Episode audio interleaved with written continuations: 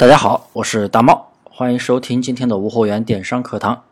今天呀，继续给大家来分享一些啊，咱们淘宝无货源开店的一些冷知识、小知识，也是很大家很多哎特别模糊的一些知识点。就像上学的时候啊，某个题，很多人为什么成绩不好，就是因为对那个东西一知半解，哎，想了解清楚又不好意思问，也不知道从哪里问起。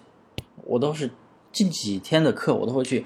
帮助大家去把这些模糊的概念给清晰化。那么今天讲的主要就是什么呢？就是企业店和个人店有什么区别？这肯定是很多人模糊的啊！很多人觉得，哎，我开店是不是一定要开企业店？或者说我开店是不是一定要开只能开个人店？首先，企业店和个人店的话，本质上是没有权重的区分。企业店它可以通，它是要通过营业执照去开店的。营业执照可以是公司的执照，也可以是个体工商户的执照。一个身份证，一个人可以办五张执照，也就是可以对应的开五家企业店。一个执照只对应一个企业店。个人的话是一个身份证对应一个个人店，也就是个人店只需要用身份证、用银行卡。就可以直接认证开店成功。开过企业店的是吧？开过个人店的朋友还能开企业店吗？当然可以，你只要有额外的一个营业执照。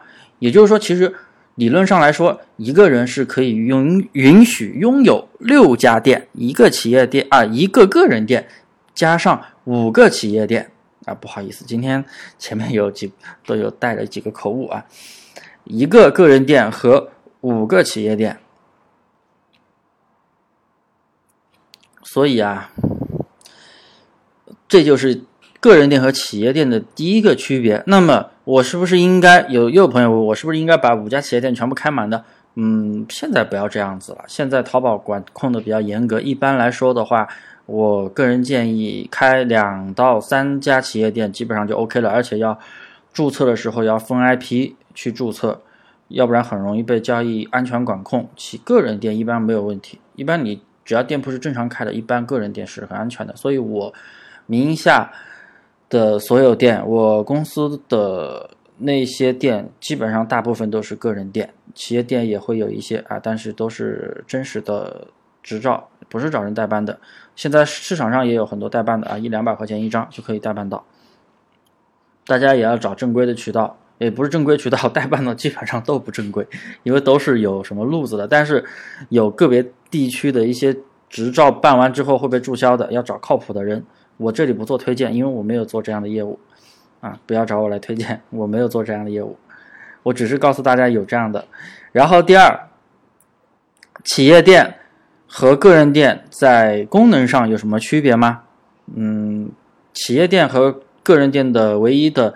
功能区别就是它的子账号数量会多一点点，但是我们都是个人操作的，纸账号多了也没什么用，所以忽略。然后再就是企业店的话，在那个开店的时候，店铺名称它是可以写什么企业、集团、公司、官方、经销商等等。当然，它不能写专卖店、旗舰店。专卖店、旗舰店的话，店铺名称那是属于天猫的啊。像个人店的话就没有办法写什么企业、集团、公司、官方。当然，我个人认为，如果你不是卖的那种品牌类的商品，比如说你是某个品牌代理商，嗯，有企业店的话可能会更好一点。如果你只是一个做无货源淘宝的，我觉得个人店、企业店这一块的权益就没有任何的区别。第二就是一个展示的区别，像企业店的话，它会有一个企字标和户字标在店铺首页展示。它会有一个“企”字，哎，有一个“企”字标啊，一般就是“企”字，说明这是一个企业店。然后个体工商工商户的话，它就会显示那个工商执照“户”字啊，它会有一个个体工商户的标。所以啊，不管说你开个人店还是说开企业店，根据你自己的资源去开就可以了。还有一点我要。特别要给大家强调一下，就是咱们千万不要用白号去开店。什么是白号？就是比如说你父母从来没有用过淘宝，哎，你突然去拿你父母的身份证去直接认证店铺，连淘宝号都没有用过的话，那么就很容易出现一个风险保障金两千块钱的风险保障金要冻结，呃，一百八十天才可以解冻。那么这样的话，资金就要压两千，那就很心痛了。其实，当然这个钱肯定是安全的。所以大家如果在注册新店铺的时候，我特别特别建议大家一定要个人店啊，我这里说的是个人店，一定要把这个店铺。呃，先注册好淘宝号之后，不要马上去开店。注册好淘宝号之后，用手机淘宝登录一段时间，每天签个到，充点话费，买一点点东西，买一两单东西，呃，大概一周以后，哎，还要保证你那个支付宝相应的支付宝有一些转账记录，比如说，呃，充下话费啦，交一下水电费啊，嗯，线下超市买东西的时候用一下那个。花呗呀，用一下里边，反正就是用一下，使用一下支付宝，使用一下淘宝，呃，大概一周左右吧，呃，就再去开店，基本上可以避免风险保证金这个，呃，这个让大家很难受的一个东西。你一看，哇，交两千块钱才能去开一个店，那就蛋疼了，是不是？注意啊，注意我说的这几点。好了，今天的课就到这里，感谢大家的收听。大家不懂的可以添加我的微信大猫五三八三。